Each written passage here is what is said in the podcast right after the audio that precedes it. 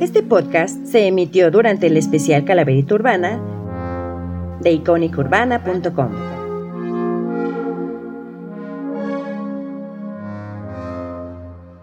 Reconstruyendo cultura.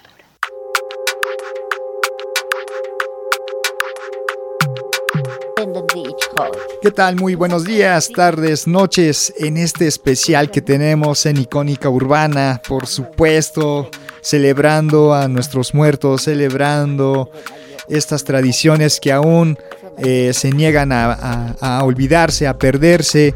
Y eso, bueno, pues finalmente va a depender de nosotros. Bienvenidas, bienvenidos a este especial de nuestro maratón del Día de Muertos de este lunes. Yo soy Jesús Sánchez, colaborador de aquí de Icónica Urbana, en el programa del pinche lunes y también por supuesto en la palestra. Eh, dos programas que precisamente transmitimos los días lunes. El día de hoy, pues yo eh, en solitario voy a, darles un, un, pequeño especial como parte de este maratón en el cual pues yo quise pues participar y platicarles sobre todo o contarles algunas leyendas que eh, pues muchos de nosotros eh, quizá hemos escuchado de niños o, hemos eh, quizá oído en algún momento dado sobre estas leyendas que se, aún se preservan en la Ciudad de México, en sus calles muy místicas, muy famosas. Y bueno, pues qué mejor empezar con una de ellas, en el cual pues me voy a enfocar precisamente al sur de la ciudad, con este título de, esta leyenda eh, que se llama El exorcismo en Tlalpan.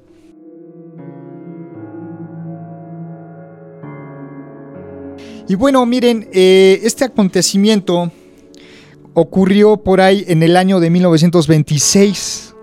Y esto por ahí cerca de las aguas tranquilas de los manantiales y arroyos de los alrededores de la fábrica de hilados que en aquel entonces existió, conocida como la fama montañesa. Eh, allá por la, eh, bueno, por la zona de lo que ustedes hoy en día conocen como fuentes brotantes, allá en acá en el sur de la ciudad.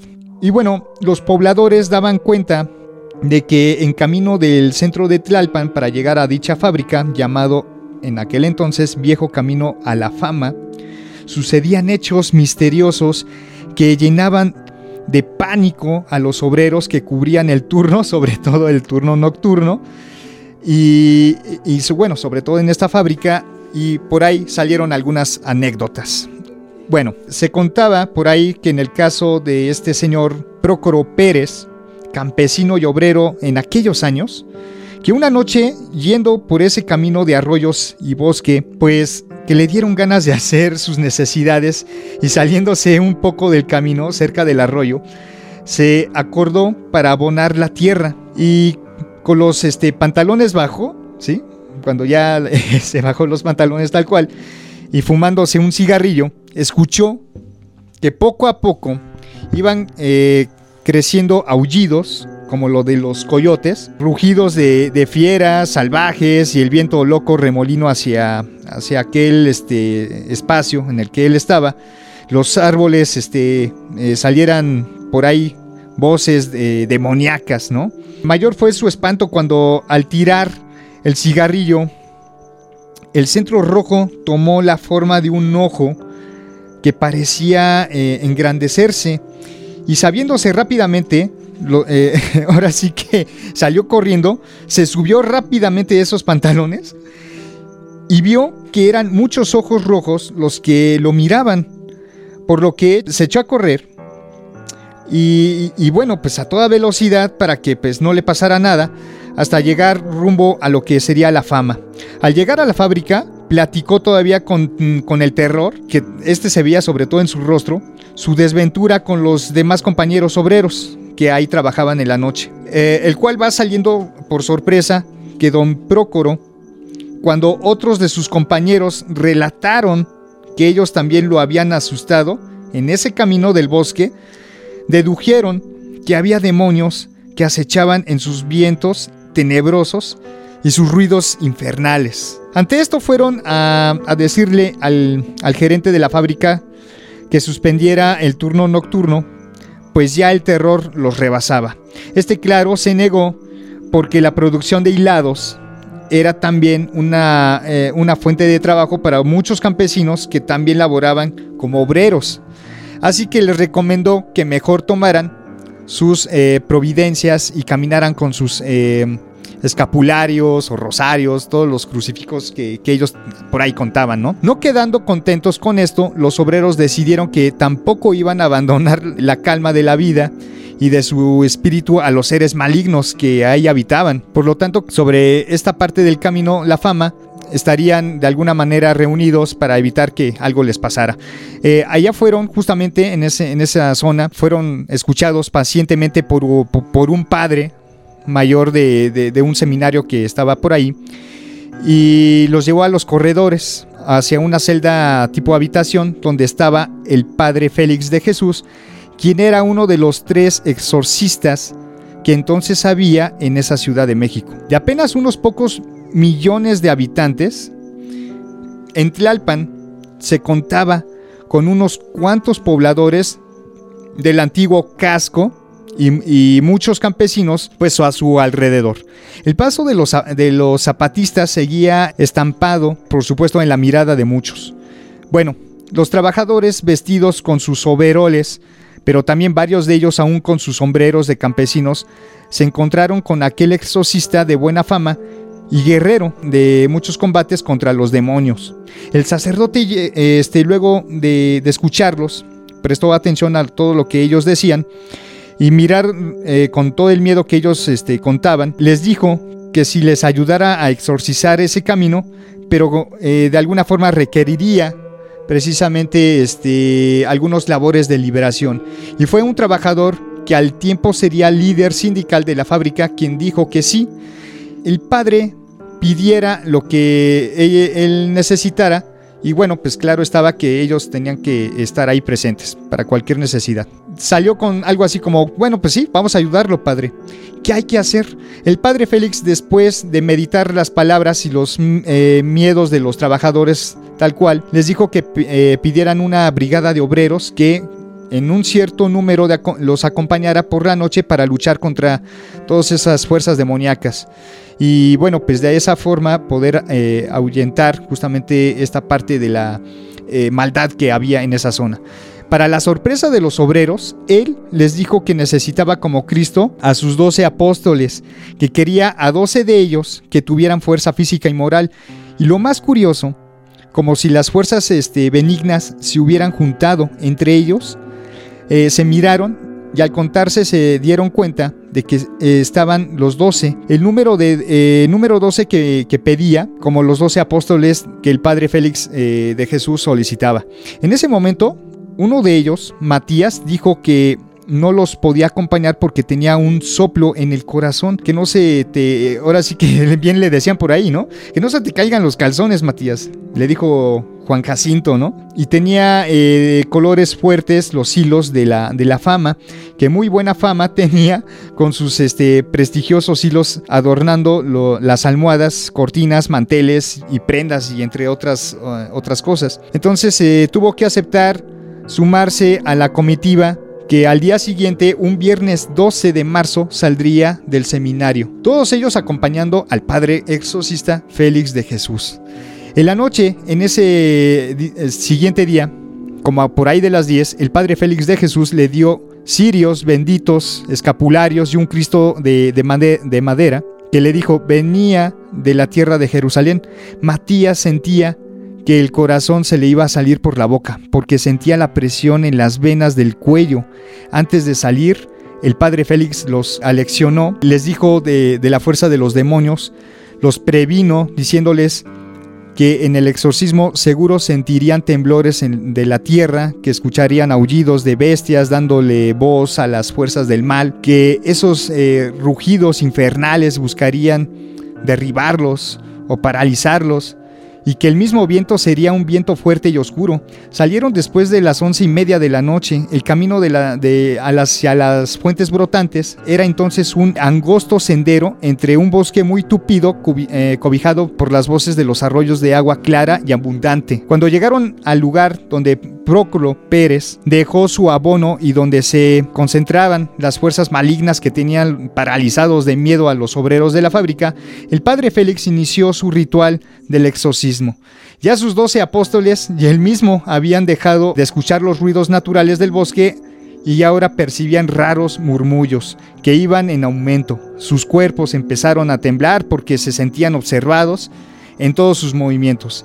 Así que con eh, determinación el padre Félix inició el conjuro y en el mismo momento en que pidió la protección divina se escucharon unos ruidos terribles como si de pronto una tempestad sin lluvia cayera sobre ellos y la fuerza del viento empezó este, a aventarlos eh, de un lado hacia otro.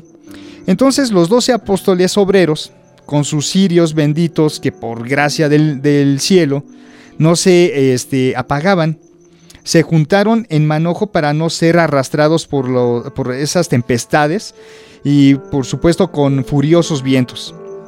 Eh, se dejaron de escuchar decenas de cadenas arrastradas por seres malignos y ellos sentían como si los fueran a golpear con ellas. El viento se tornó tan furioso que empezó a pegar los cirios, por lo que eh, estos apóstoles obreros hicieron con sus cuerpos una covacha para volverlos a encender. El padre, el exorcista, el sacerdote Félix de Jesús, no se amedrentaba aun cuando aquellos seres demoníacos se hacían visibles ante los ojos eh, por instantes y les tiraban eh, manotazos, dentalladas y lo que querían este, desquiciar con sus aullidos que taladraban sus, incluso sus oídos. Pero él avanzaba rezando por el camino y lo iba rociando con agua bendita que también llegaba a los árboles y desde las ramas y desde las hojarascas se retorcían los seres malignos cuando el agua santa y purificada por el divino les tocaba sus cuerpos invisibles. Al momento del contacto con el líquido, se manifestaban con cuerpos casi transparentes, eran apenas un instante efímero, pero sí se tornaban visibles ante los ojos del Padre y de los doce apóstoles obreros. Pudieron ver una fauna de seres deformes, grandes perros y caballos furiosos que embestían pero que no podían traspasar los cuerpos protegidos por los cirios benditos, los escapularios y los cristos de madera de Jerusalén incluso. Ya muy cerca del, del cárcamo, en donde se concentraba el agua de los arroyos para mover los molinos de la fábrica de hilados, el padre Félix sintió que los seres demoníacos lo querían levantar en un torbellino de todos los misterios del maligno. Así lo sintieron también los doce apóstoles obreros y se abrazaron todos juntos en el cuerpo del padre Félix mientras él rezaba los gritos y lamentos que eran más fuertes y el viento era más atronador. Y con el Cristo en la mano derecha y con su San Miguel Arcángel en bulto que sostenía con firmeza en su mano izquierda, lanzaba sus plegarias en latín y los seres malignos peleaban para romper ese hilo santificado que protegía al mismo Padre y a sus apóstoles obreros. Y con una voz de estruendo desconocida para él mismo, que penetró en las aguas y en el bosque, el Padre Félix, con los brazos en alto y empuñando la imagen de, de Jesucristo y de San Miguel Arcángel, gritó con su voz, que retumbó a los cuatro rumbos de la tierra. San Miguel Arcángel, defiéndenos en la lucha, sé nuestro amparo contra la perversidad de las acechadas del enemigo, que Dios manifieste sobre él y su poder en nuestra humilde súplica. Y tú, príncipe de la malicia celestial, con la fuerza de Dios te he conferido, arroja al infierno a Satanás y a los demás espíritus maléficos que vayan por el mundo para la perdición de las almas. Amén. Después de esto, Luzbel y su sequito que se hundieron en hilos muy débiles, que se fueron desvaneciendo hasta perderse en una bocanada de silencio. Y así se hizo el silencio. El Padre, con sus dos brazos en alto y sus doce apóstoles obreros, exhaustos en la hojarasca y agarrados fuertemente en las piernas y del, eh, hábito del exorcista. Después de unos segundos, que parecieron terminables, el padre Félix de Jesús se sintió agotado sobre una piedra. Los doce apóstoles obreros miraron entre devotos y amorosos al padre Félix y todos sonrieron. Se sentían vencedores y guerreros sindicalizados contra las fuerzas del mal que buscaba gobernar al mundo. Fue justo en ese momento cuando un murmullo como celestial se dejó escuchar eh, en el ramaje de los árboles y en el canto cantario de las aguas de los arroyos circundantes a la fábrica La Fama. Se dice que fue muy cierto y aún los hijos de los viejos sindicalistas que fueron obreros y campesinos del pueblo de Tlalpan siguen contando el exorcismo del viejo camino La Fama. Este, este, eh, esta historia que les acabo yo este, de leer pues efectivamente es todavía hasta la fecha, en pleno siglo XXI, muy conocido, sobre todo por nuestros por ahí este, vecinos y, amigos que viven ahí en la zona del sur de la Ciudad de México, que es justamente ahí en Fuentes Brotantes, donde antiguamente estaba esta fábrica de hilados, la famosa fama montañosa.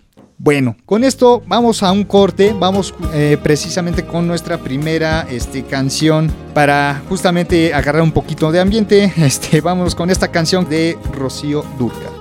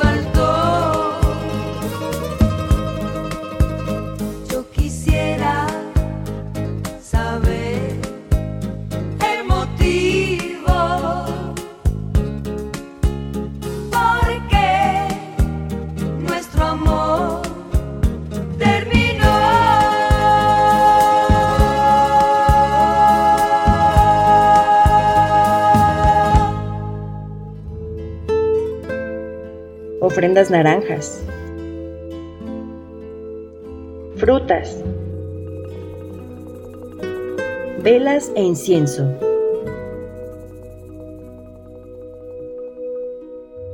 Calaverita Urbana.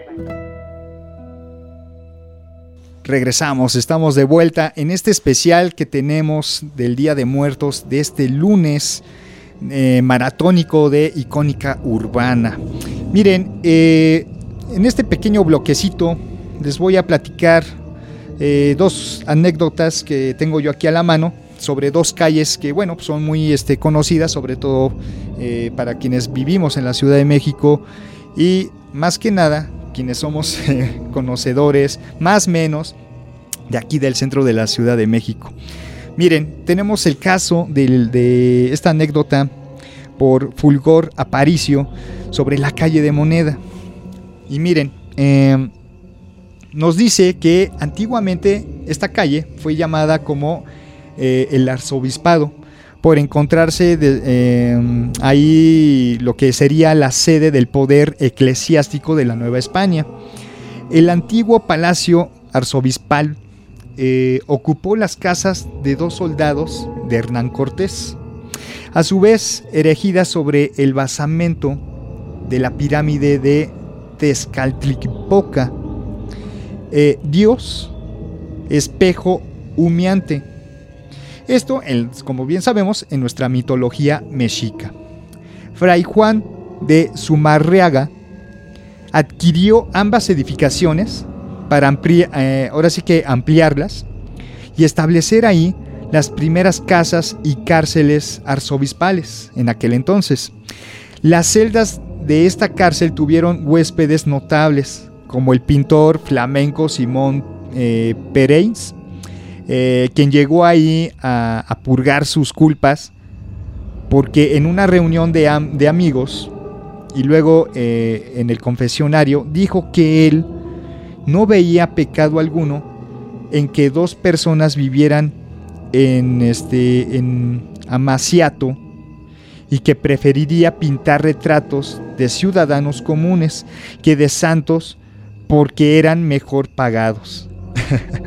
y bueno, eh, también en esta cárcel fue encerrado y luego encontrado sin vida, eh, ahora sí que pues en misteriosas circunstancias, el licenciado Francisco Primo de Verdad, precursor justamente de la independencia.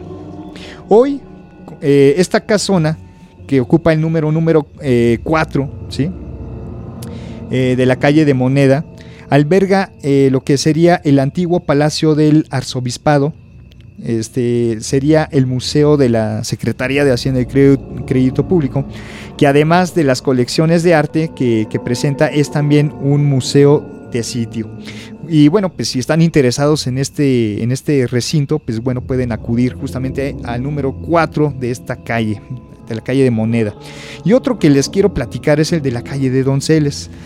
Eh, igual, el mismo autor, Fulgor Aparicio, nos dice que antiguamente llamada esta calle como eh, Cordobanes, esta calle fue testigo de un terrible suceso. El crimen eh, cometido contra la persona de don Joaquín Dongo, rico comerciante de la Nueva España, y 11 personas más. Entre la familia y toda su servidumbre, el móvil aparente fue el robo, pero Vale mencionar que los ladrones asesinaron incluso al perico de la casa. Y fue tal el derramamiento de sangre que el hecho dio lugar entre los habitantes de la Nueva España a conclusiones que derivaron de las leyendas que, si, eh, que en el caso que, que, si don Joaquín debía su fortuna a un pacto con el innombrable y que luego al negarse a pues, adorarlo, le cobró con su sangre y la sangre de los suyos. En fin, que en este número 98 de este inmueble, de la calle de Donceles, hay una placa que recuerda justamente esta tragedia. Para aquellos que están interesados y que les gusta visitar el centro histórico y les gusta checar placas y todo ello, pueden justamente recorrer parte de esta calle y darse cuenta de este pequeño detalle. Bueno, este, este corte en el que ahorita estamos pues es un poquito breve, pero les quiero dar la introducción para nuestro siguiente relato, para el siguiente corte, eh, que se titula El decapitado. Miren, Eh, hoy en día, la avenida Hidalgo, la que está justamente del lado norte de, lo que nosotros conocemos como este, la Alameda Central, los eh, trasnochadores y también los religiosos que iban y venían prestando sus servicios espirituales eh, a moribundos y enfermos, fueron testigos de cómo un hombre caminaba cargando su propia cabeza entre las manos misma, eh, misma que dirigía sus ojos angustiosamente a los aterrados cristianos que le miraban y apenas moviendo los labios. Suplicante les decía, Gloria a Dios. Esta historia del, eh, del, del decapitado viene en nuestro siguiente bloque. Por lo tanto, vámonos con otra cancioncita más, que este se titula Un alma en pena de Mon Laferte. La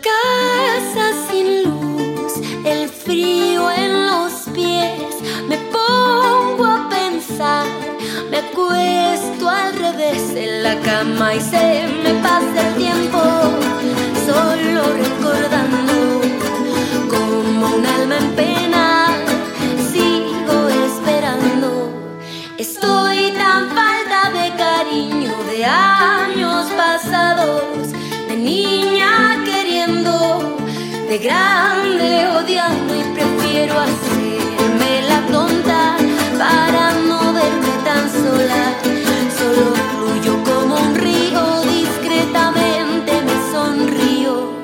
Me pongo el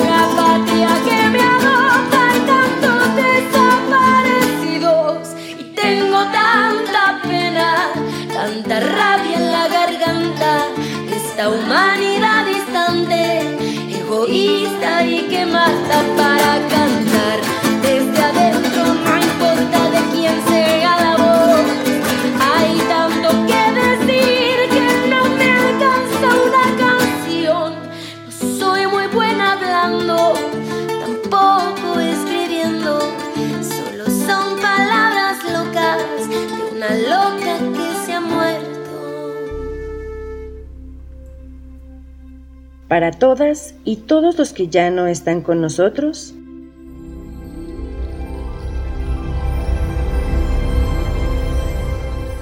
Salud.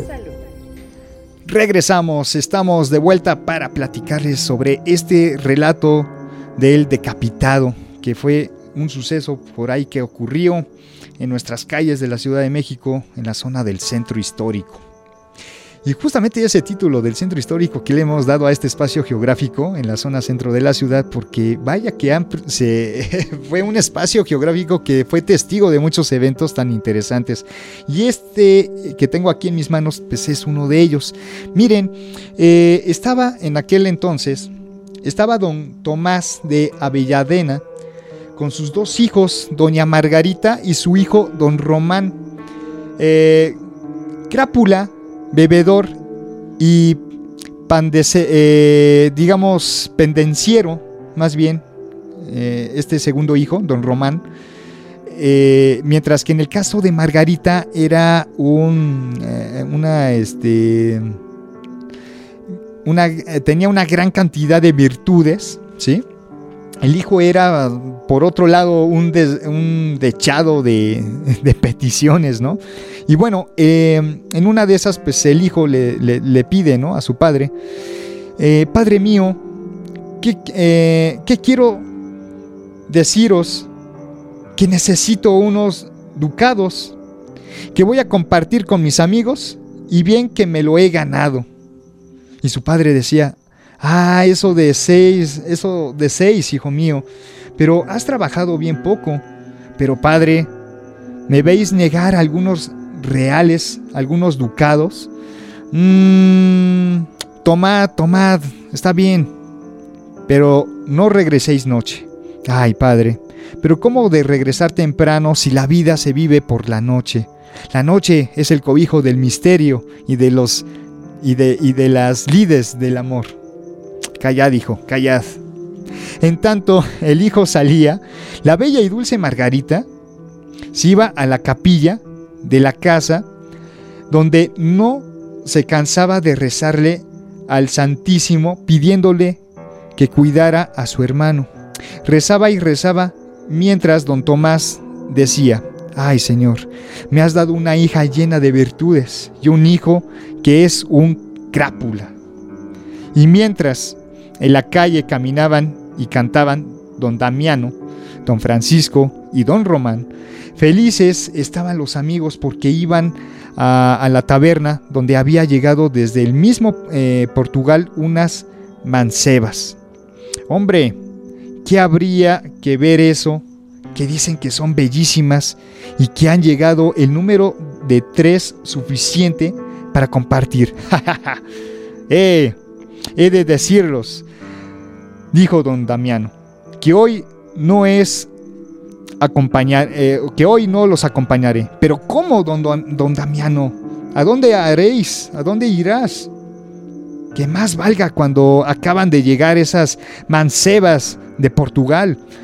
Es que, pues nada, que tengo una cita. Ah, ¿y se puede saber quién es esa hermosa dama? Que para que pues vos nos dejes. Tiene que ser una dama. Poco, poco sé de ella. Lo que me han dicho es que es bellísima. Bueno, lo que pasa es que no sé que la he visto solo el rostro, pero ¿cómo que no habéis visto el rostro y decís y decís que es bella? Ah, porque dicen que el cuerpo tiene es de una diosa. Callad, sois un pecador. y mientras los amigos se iban entre risas y bromas, don Damiano esperaba y esperaba hasta que pronto se fueron escuchando los cascos de los caballos que traían jalando a un carruaje. El carruaje avanzó, avanzó y se detuvo en una esquina de la calle de eh, Tablajeros. ¿sí? Ahí, ahí se bajó un eh, sirviente que fue hasta don Damiano y le dijo, no tengo que deciros don Damiano, no tengo que deciros, don Damiano, que debo cubrir vuestro rostro. Pero hombre, ¿por qué? Es una petición de mi ama. ¿Queréis ir o no?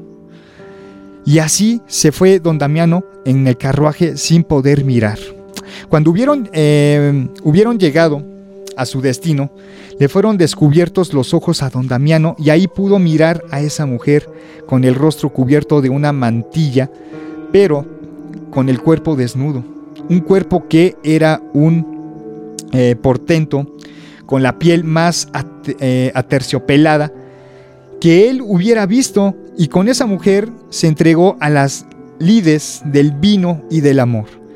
Y luego de tanto gozo, en la madrugada, cuando reposaba al lado de la bella dama, don Damiano osó quitarle la mantilla eh, en este caso de su rostro, y a los gritos de la mujer llegaron prestos dos criados, uno jorobado y uno negro. Criados, venid, venid, que este hombre me ha quitado la mantilla del rostro. Con espada y hacha en mano, los criados se fueron sobre don Damiano, quien era muy entrenado, eso sí, en el combate y sumamente diestro con toda clase de espadas. A mí nadie me ataca, que para eso soy de sangre noble. Y peleaba y peleaba, y se defendía de todas las eh, estocadas que querían darle muerte. Y estaba em, alcanzando pronto la calle hasta salir de la mansión donde había estado con la bella dama. Criados malandrines, hijos del infierno. Y todavía le dio tiempo de darle un este, picotazo en la joroba a uno de, en este caso al, al, que traía la joroba tal cual, Y así, cuando ya se eh, disponía a echarse a correr, sintió como un puñal se clavó certero en su corazón y luego otra puñalada y otra más en todo su cuerpo. ¡Ay! Se escuchó el lamento de un, eh, eh, un lamento por ahí en la medianoche. Y mientras yacía tirado a media calle, dos caballeros se acercaban. Eran sus amigos, don Román y don, y don Francisco, quienes al ver lo sucedido y al darse cuenta que era un, este, su, entrañable amigo, quien estaba eh, em, perdón, agonizante, corrieron y gritaban, malandrines, malnacidos, deténgalos. Al no dar alcance a aquellos hombres, regresaron al lado de su amigo, don Damiano, amigo, eh, pero, pero, ¿qué te ha pasado? Con voz apenas audible, porque su alma ya había empezado a encaminar al otro mundo, el hombre les dijo, una mujer, muy bella, de mantilla en el rostro, no os acerquéis nunca a ella, les va la vida en ello, se les va la vida en ello. Y dicho esto, don Damiano murió, y los amigos juraron venganza. La vida siguió transcurriendo lenta, era por ahí en el año de 1611, y las canoas iban y venían por los canales de la Nueva España, y la gente seguía mirando la vida eh, disipada de don Román, de, en este caso de don Román de Avellandena, y la piedad y dulzura de la virtuosa Margarita, quien iba a las iglesias y repartía limosnas, aquí y allá, en, cualquier parte que, ella pudiera este, contar, eh, a los mendigos, a los enfermos, a los eh, pidigüeños, etcétera, ¿no? Y ella solo escuchaba voces que decían, Doña Margarita, tan buena, tan bondadosa, Dios bendijo a don Tomás con Margarita. En cambio, el hijo, un crápula. y un día, estando don Román y don Francisco en otros, eh, bueno, con otros amigos en la, en la taberna, se acercó a ellos una viejecilla y les dijo, yo sé que andáis buscando a quien dio muerte a vuestro amigo. Por unas monedas de oro os diré de quién se trata. Joder, que os daré vuestro peso en plata si me los deseéis. Y fue entonces don Román quien se puso de acuerdo con la anciana, la mujer lo llevó a la esquina de una calle donde eh, esperaron un carruaje y, en cuanto vieron que se acercaba decían, ah, ahí viene, dijo la mujer, ¿quién lo, eh, ¿quién lo llevará a los brazos del amor o de la muerte? y luego se alejó. Del carruaje, bajo una eh, sirvienta que le dijo a don Román, he de deciros, caballero, que debo cubrir con este paño vuestros ojos y no podéis subir al carruaje. Cubrirme los ojos, pero os dejéis cubrirlos o no, o no iréis. Entonces don Román no tuvo más remedio que aceptar. Y en la oscura noche empezó a avanzar aquel carruaje, eh, eh, estremeciéndose en medio del ruido de los cascos, y así llegaron a un lugar donde el transporte se detuvo para bajar al hombre. Conducir, em, lo conducieron justamente a un largo pasadizo y al final de tanto vericuento, descubrirle el rostro, por lo que pudo mirar a una hermosa mujer con el rostro cubierto con una mantilla y el torso desnudo. Hermosa dama, aquí estoy a vuestra merced. Disponéis de mí, pero don Román también se había cubierto el rostro con un este, antifaz y se había puesto un bigote y una eh, piocha falsos a fin de cubrir sus eh, bueno pues a fin de eh, cubrir sus identidades. Se aproximaron el uno al otro y se abrazaron y se besaron, pero don Román ya lo había previsto todo y llevaba una daga guardada muy cerca del corazón y en medio del vértigo de las eh, caricias le dijo a la bella mujer, ¿habéis conocido a un amigo de nombre don Damiano? Sí, pero os quitarme la mantilla del rostro, y eso no se lo perdono a nadie. Vamos a dejar atrás el recuerdo del amigo y abandonar vuestro cuerpo en el cuerpo mío. Y en ese preciso instante, don Román aprovechó para arrancarle la mantilla del rostro a la, a la dama. Y con horror pudo mirar que aquella infame y pecadora mujer era, era nada más y nada menos que su hermana Margarita. aquel ramo de virtudes, aquel dechado de, pureza, la piadosa Margarita tan alabada por todos. Margarita, ¿eres tú? ¿Eres tú? Santo Dios, mi hermana tan casta. ¿Es esta maldita mujer? Y el estupor y el horror también hicieron presa de doña Margarita. Hermano, oh Dios, no, no, no, no, no. Se lamentaba la mujer mientras se, eh, se, vestía rápidamente. Y fue entonces cuando los criados entraron y aprovecharon el estado de aflicción y de sorpresa en que se encontraba don, eh, eh, Román. Empuñaron un hacha y zas. Hicieron volar su cabeza de un solo tajo. No, a él no. ¿Qué habéis hecho? Es mi hermano. Gritó horrorizada Margarita, viendo rozar la cabeza por el piso y presa de una crisis nerviosa, tomó la daga que traía don Román y sin que los criados eh, pudieran impedírselo, se la clavó a sí misma en el corazón. Al ver esto, los criados decidieron huir con el, con el resto de los de, bueno, de las personas de ahí, de la servidumbre, aunque antes quisieron borrar todo indicio de la tragedia, y así lo hicieron. Em, eh, emparedaron los dos cuerpos, ¿sí? los hermanos eh, Avelladena, quedaron sin cristiana sepultura y sus restos permanecieron eh, emparedados en aquella casa de la que todos huyeron perdiéndose en el tiempo. De don Tomás se supo luego que murió del dolor de no saber nada más de sus hijos. Así siguieron caminando los tiempos. Cuando eh, en esa calle empezaron a ocurrir las espantosas apariciones que les dieron nombre de lugar, por la que hoy es la avenida Hidalgo. Los trasnochadores y también los religiosos que iban y venían prestando sus servicios espirituales y mórbidos y enfermos, fueron testigos justamente de lo que había ocurrido, que caminaba precisamente un hombre cargando su propia cabeza entre las manos. Caminaba y caminaba y se veía cómo la cabeza miraba angustiosamente a los eh, aterrados cristianos que estaban ahí y apenas moviendo los labios decía súplicamente, Gloria a Dios. Los frailes del convento de San Fernando muy cercanos fueron quienes oraron por el descanso de aquellas almas en pena y conjuraron así las apariciones. Fue así que a esta calle por un buen tiempo se le llamó el callejón del decapitado.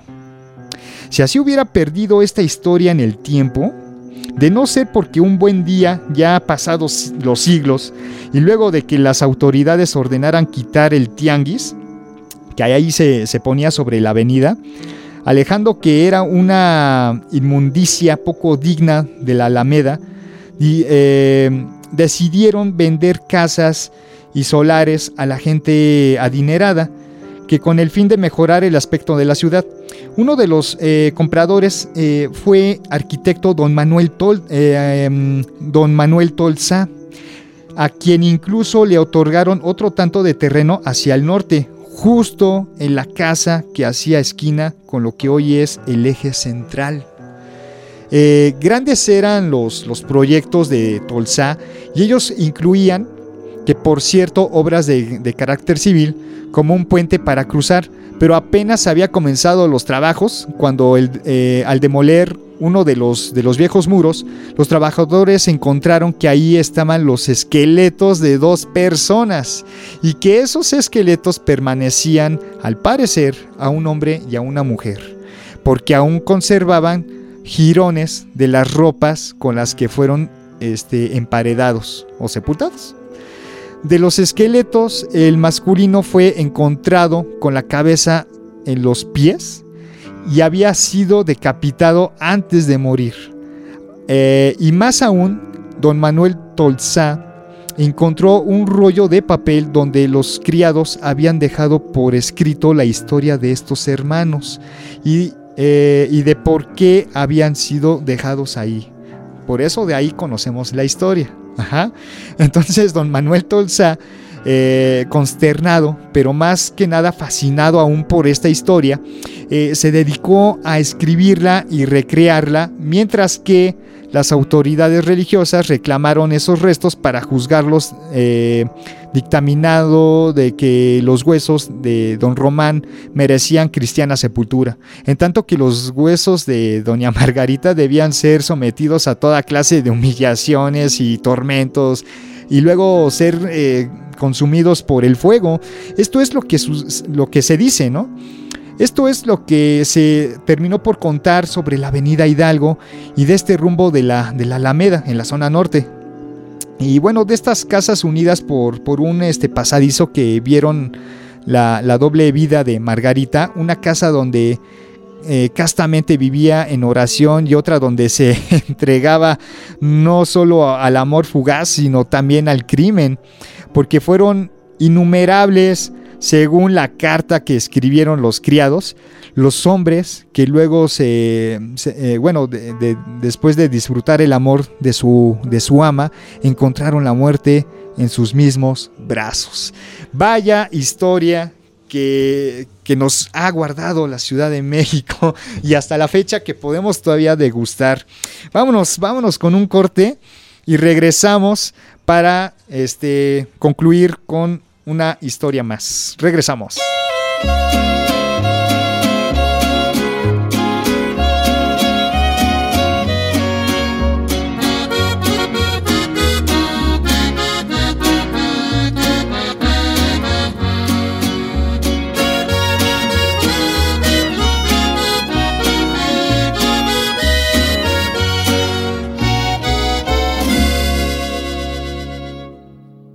Estaba colgando los tenis cuando yo estiré la pata. Me dieron ganas de fumar, pues creo que es hora de faras chupar. Y escucho que alguien camina con tacones de catrina. Al verla cerré mis ojitos y tiesa yo me quedé desnuda y un poco huraña, dejó a un lado su guadaña, se metió conmigo a la cama y yo solo pude sentir. Y entonces que llega la vida y me descubre la movida y se siente tan herida que yo me quise morir y es que estaba tan despechada, tan furiosa y confundida. La muerte ni me hizo nada, a mí me mató la vida y es que estaba tan despechada, tan furiosa y confundida. La muerte ni me hizo nada a mí me mató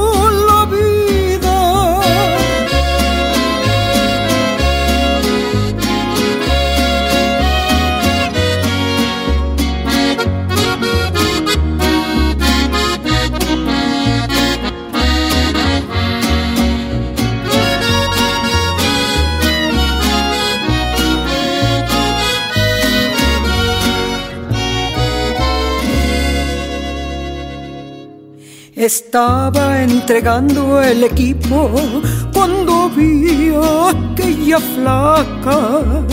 Un coche a mí me arrolló y yo ni le vi la placa. Al cielo yo me levé, o se hace que me petateé, más creo que me lo gané, pues de viva yo me pasé y si muero, ¿por qué no muero? Como dijo Santa Teresa, pues mátenme porque me muero, que la parca se deshuesa y es que el muerto se va al agujero y el vivo se pica el trasero.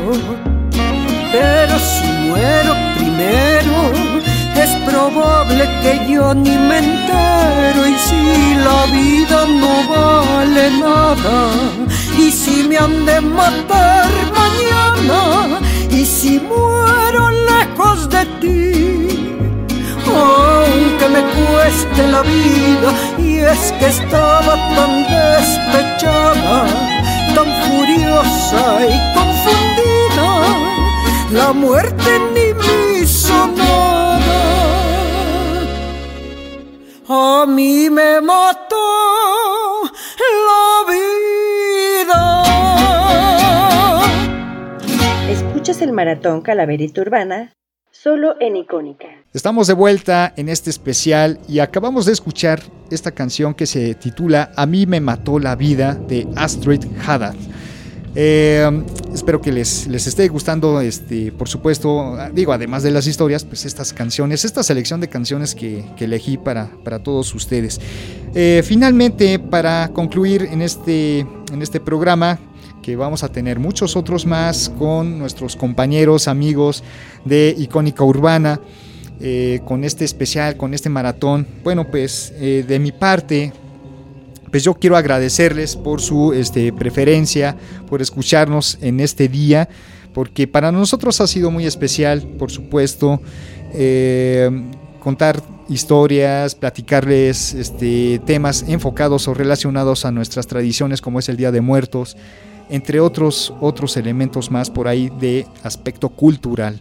Y que, bueno, yo sugiero, recomiendo eh, también eh, desde luego que no perdamos estas tradiciones. Miren, finalmente en este corte les voy a hablar sobre aquellos sucesos o en general de lo que eh, se relata, de lo que se habla sobre la carretera, la famosa carretera de México a Toluca, que es justamente el de, en la zona del desierto de los leones. En este caso estamos hablando de la carretera de su tramo, el, famoso kilómetro 31.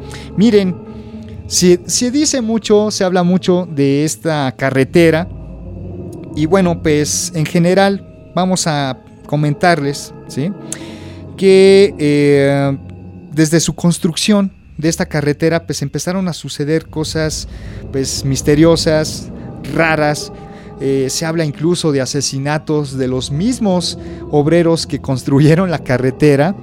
Eh, se habla también de presencias, eh, pues digamos, religiosas, que también hubo influencias ahí con energías negativas y que estas pues al final se, se, estarían manifestándose en este tramo de la carretera que va eh, o pasa, cruza sobre el desierto de los leones y que bueno, pues tiene como objetivo llegar a lo que es al, a la parte de Toluca. Miren, eh, incluso esta, eh, estas narraciones fueron aterrizadas en una película mexicana por ahí en el 2006 cuando fue, fue estrenada, que lleva justamente el mismo título como Kilómetro 31, dirigida por Rigo Castañeda, quien también fue el guionista de, de esta historia. Y bueno, eh, si ustedes no han visto la película, se las recomiendo. Sí está muy interesante. Eh, fue una propuesta en aquel entonces muy, muy bien aceptada. Eh, fue taquillera en su momento. Y bueno, vale la pena, vale la pena que lo vean porque tiene este, este sazón, este sabor del aspecto histórico que pues a nosotros este, como mexicanos nos enriquece de una forma esplendorosa.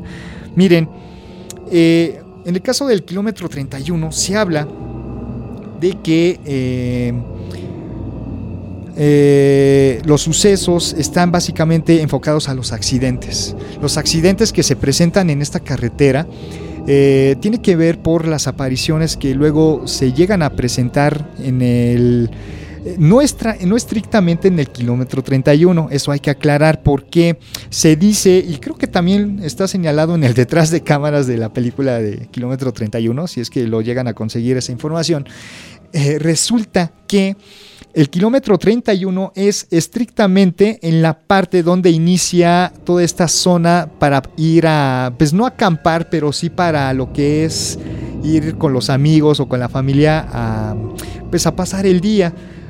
Justamente la entrada para pasar el día o el rato con la familia, que es como una especie de entrada a, cabañas, una cosa así por el estilo, es ahí precisamente el kilómetro 31. Pero donde realmente al parecer se presentan los hechos, este, pues ahora sí que paranormales, está un poquito antes, en las muy famosas curvas, las curvas peligrosas que, que están ahí en la carretera hacia el desierto de los leones. Porque gracias a estas curvas pues, se presta visualmente que pueda aparecer o no ciertos este, personajes que ya por ahí se han estado citando, como entre ellos algunos monjes o este, mujeres este, con vestimentas ahí muy llamativas para quizá provocar algún espanto, eh, el famoso niño, el famoso niño que fue asesinado por su propia madre por ahogamiento, entonces, eh, el famoso niño que supuestamente se aparece cruzándose en el camino de ahí de la carretera y que estos, bueno, los conductores que van pasando por ahí, pues la forma de maniobrar para evitar que, arrollaran al niño, pues esto provoca finalmente un accidente. Los, eh, digamos, los asesinatos o los percances que se presentan en esa zona donde fallecen las, personas que cruzan por ahí, pues tiene que ver o relacionado con accidentes. Eh, esto, pues sí, en la película, ahora sí que hablando un poquito de la película, este, se aterriza un poco justamente esos eventos. A través de los accidentes se presentan este tipo de, sucesos. Eh, se cuenta que justamente una de las más acertadas de las historias es justamente el asesinato de este niño por, por su madre. Eh, entonces, esta parte del, relato eh, o de la leyenda de esta zona, pues también es la que termina siendo plasmada en la, película. Y bueno, em, se dice que aparecen hombres vestidos con hábitos negros vagando por, eh, por el camino. Y estos este, probablemente sean monjes del antiguo convento de las Carmelitas eh, y que estos estarían descalzos eh, de, este convento que estaría construido justamente en la zona de ahí de, la carretera desde el siglo XVII. Ahora, no es de extrañar, puesto que alrededor de este espacio también existen este, una gran serie de, leyendas vinculadas con, los, con, su, con estas supuestas prácticas que realizaban estos monjes y que atormentaban a los monjes, ¿sí? entre ellos mismos. Así que algunos testigos apuntan que, toda, eh, que todavía eh, se escuchan gritos de lamento y rezos de, súplica. Muy interesante. Y bueno, pues en el del caso de la leyenda del, niño, este, pues este es asesinado, como ya lo, ya lo comenté, por eh, siendo ahogado por, por su madre y esta muerte trágica condenó al espíritu del niño a vivir entre pues, el mundo de los muertos y el de los vivos.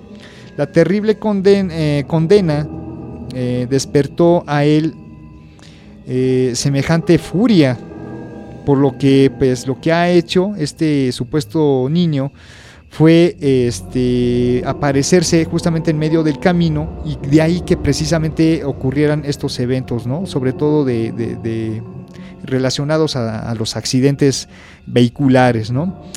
Eh, y bueno, quienes han tenido esta mala suerte de vivir una experiencia, este, se dice que la mitad de una curva, pero hay que, hay que ser bien claros, porque en muchas fuentes nos dicen que es el kilómetro 31, pero no, ¿sí? es un poquito antes. Hay una curva ahí donde justamente este niño cruza la calzada o ahí la carretera eh, de una manera inesperada. Entonces nosotros a la hora de pasar pues tenemos que maniobrar para supuestamente evitar este, arrollarlo y es ahí donde ocurren los percances. Miren, una anécdota personal. Hace algunos años, creo que fue en el 2011, 2012, eh, yo, eh, mi novia de aquel entonces, este, pues íbamos en compañía de sus amigos de, la escuela, íbamos en camioneta y de repente digo, no nos pasó nada afortunadamente, pero justamente en este tramito de la curva, la camioneta en el que nosotros íbamos de repente falló. Falló y ahí nos quedamos casi en medio del camino. Y esto era muy peligroso porque pues eh, el hecho de estar eh, ahí casi expuestos y como se trata de una curva, pues imagínense un vehículo que viene desde, desde Toluca o que viene de la Ciudad de México, bueno, pues imagínense, habría sido una cosa eh, terrorífica, ¿no? Pero afortunadamente no pasó nada, más que a lo mucho, lo que llegó ahí a presentarse fue que la camioneta, por extraña razón, se detuvo o comenzó a fallar. Eh, no, eh, no, tengo mi recuerdo bien preciso, pero mi recuerdo vago de ese suceso es que eh, efectivamente la camioneta no funcionó por un buen rato y hasta eso nos tardamos un poquito en llegar a nuestro destino pero afortunadamente no, no pasó a más. Pero sí eh, queda claro que hay cosillas por ahí muy interesantes que llegan a, suceder en esta zona. Si ustedes transitan por ahí, tengan mucho cuidado. bueno, amigas, amigos, un gusto, un gusto, por supuesto, el estar aquí con ustedes compartiendo aquí algunas historias. Me encantó mucho formar parte de este maratón y que eh, esperemos que nos sigan acompañando en el resto del día, porque se esperan muchas cosas muy, muy padres, muy interesantes, y sobre todo, así como le estamos honrando un poquito a la muerte, un poquito a nuestros seres queridos por estas este, tradiciones que aún nosotros mantenemos este, eh, presentes, pues también hay que honrar, por supuesto, a la vida. Muchísimas gracias, muchísimas gracias. Quiero agradecerles eh, al equipo de producción de, Icónica Urbana y, bueno, pues también a todos y cada uno de ustedes que nos han estado acompañando en este día tan especial. Muchísimas gracias. Soy Jesús Sánchez. Nos vemos en, la próxima. Cuídense mucho. Eh, los dejo con esta cancioncita ahora sí que en este último bloque que hablé de, un poquito de cine, pues vámonos con esta canción que se llama Recuérdame, que seguramente eh, ubican de la muy famosa película Coco. Y, continúen escuchando Icónica Urbana. Gracias. Recuérdame, hoy me tengo que ir mi amor, recuérdame. No llores, por favor te llevo en mi corazón y cerca me tendrás. A solas yo te cantaré, soñando en regresar. Recuérdame, aunque tenga que emigrar. Recuérdame,